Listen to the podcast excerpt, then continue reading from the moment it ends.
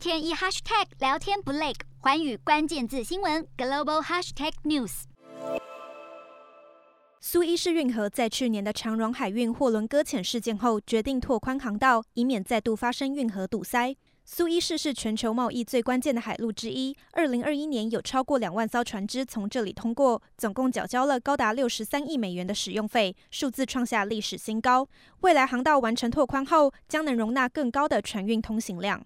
管理当局也正在考虑要为符合联合国环保排放标准的船只提供过路费的折扣，因应越发重视环境友善的国际潮流。瞄准新南向商机，剖析东南亚发展。我是主播叶思敏，每周五晚间九点记得锁定。看见新东协就在环宇新闻 MOD 五零一中加八五凯播二二二及环宇新闻 YouTube 同步首播。